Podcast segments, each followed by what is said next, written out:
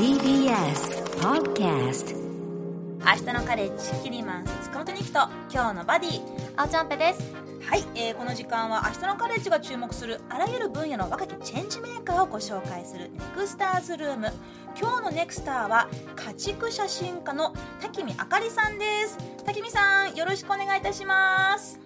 よろしくお願いします。はい、えーリモートでのご出演ありがとうございます。まずはプロフィールをご紹介させていただきますね。えー、滝見あかりさんは1991年生まれ、現在は北海道にお住まいです。えー銀行のお仕事を退職されてから農業に触れるためニュージーランドへ渡航されましたニュージーランドのファームステイ先での経験がきっかけとなり2017年に家畜写真家として独立コンセプトは「いただきます」を世界共通語へ国内やニュージーランドをはじめ牛や豚鶏や羊などの家畜動物を撮影発表されています。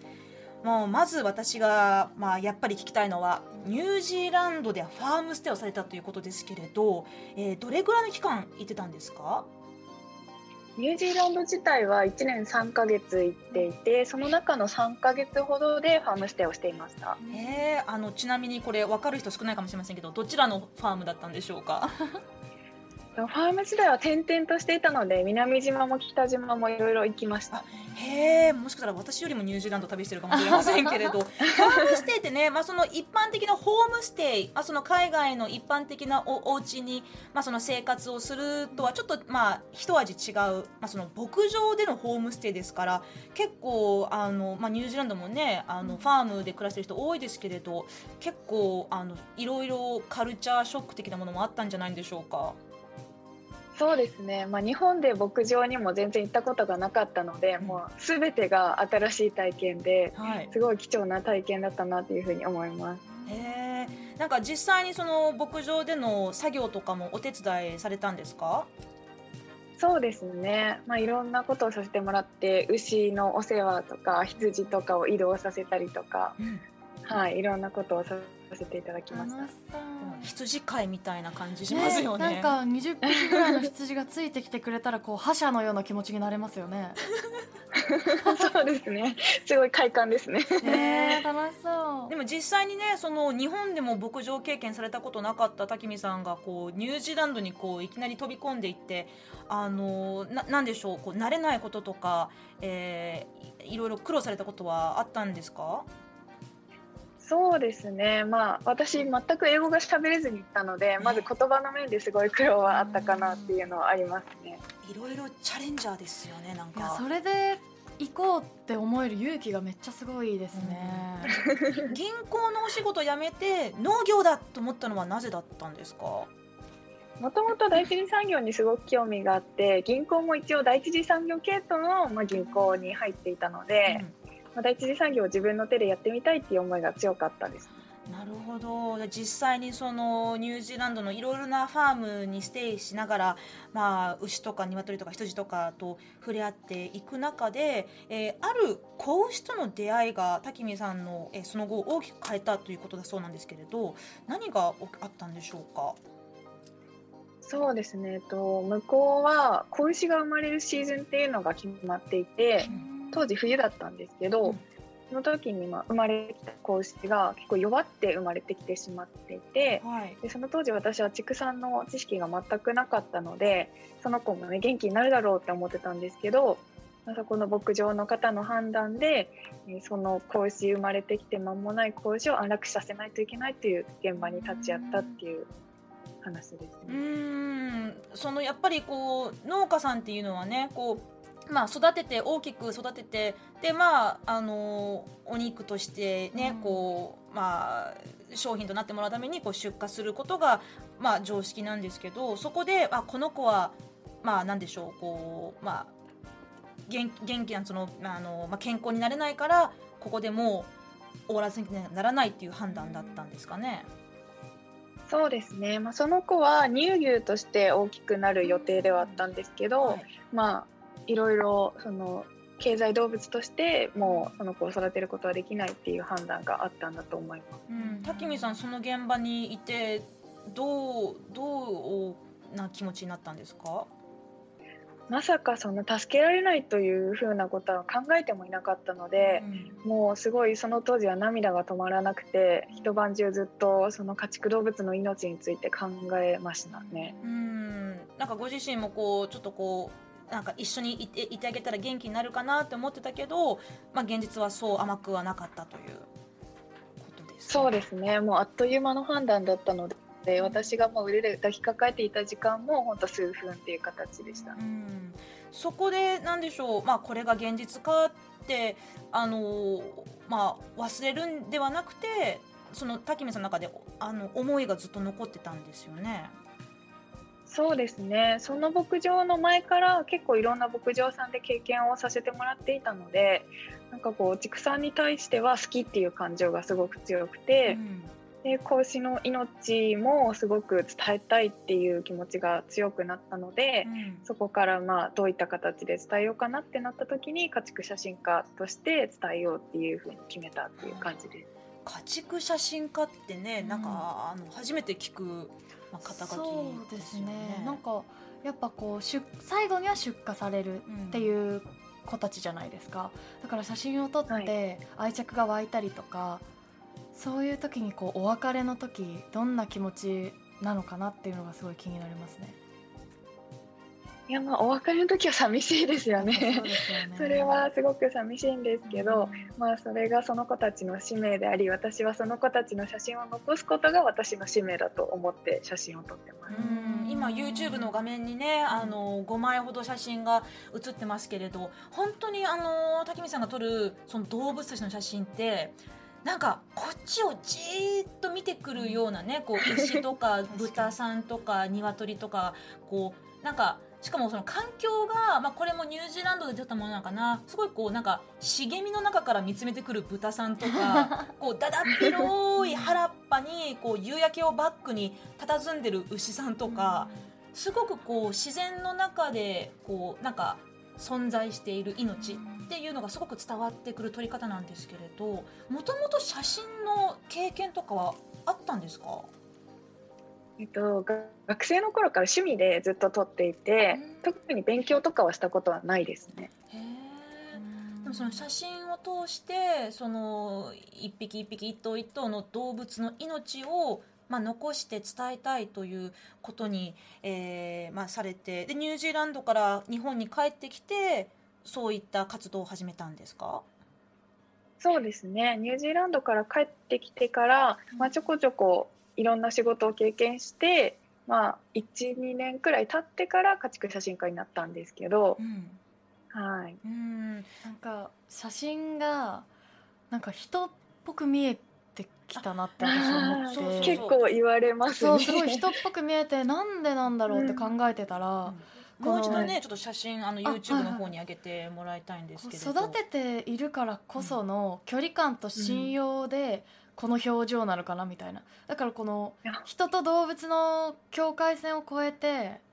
なんか本当に同じ一つの生き物としての関係なのかなって。なんか鶏とかさこう一匹の鶏がこうじっとこっち見てんだけど、ちょっと首をこうかしげてるように見えるんですよ。なんかこう、なんかポケみたいな。てる感じがします、あなた誰？みたいな感じで、こっちに何かをこう関心を持ってくれてるような瞬間をね切り取られてると思うんですけれど、なんか、まあ、動物とかね牛とか豚とか鶏ってこう、まあ、主語をでかく言うのは簡単だけれど、やっぱりそのまあ、最終的にはねこう経済動物としてという、まあそのねまあ、使命というものはあるかもしれないけど今生きているこの瞬間はいろんなことにこう好奇心を持っていたり、うん、なんか美味しいもの食べたいとかなんかこう仲間とこう寄り添いたいとかね、うん、なんかそういった気持ちある命なんだなっていうことをなんとなくこう想像させてくれるような写真が印象的なんですよね。竹見さんご自身動物と実際にこうファームので触れ合ってなんかどういった発見とか気づきがありましたか今までこう家畜動物と触れ合うことがなかったので家畜動物ってあんまりこう感情があるっていうイメージがなかったりとか、うん、こんな表情を見せてくれるっていうイメージがなかったんですけどさっき言ってもらったように私も撮影している時は対動物としてというか、うん、人間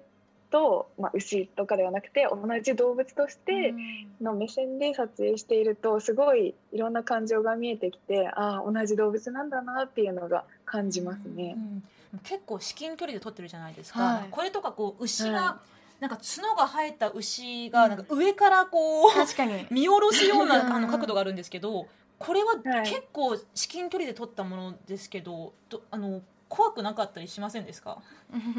そうですね。あのこの子は大丈夫だなっていう子を 狙ってわかりますね。なんか、うん、こう外でノラちゃんあ猫とか見かけたら、はい、噛んでくるかな噛まないかなっていうこの駆け引きがあるじゃないですか、はい、でも自分家の猫ちゃんとか動物って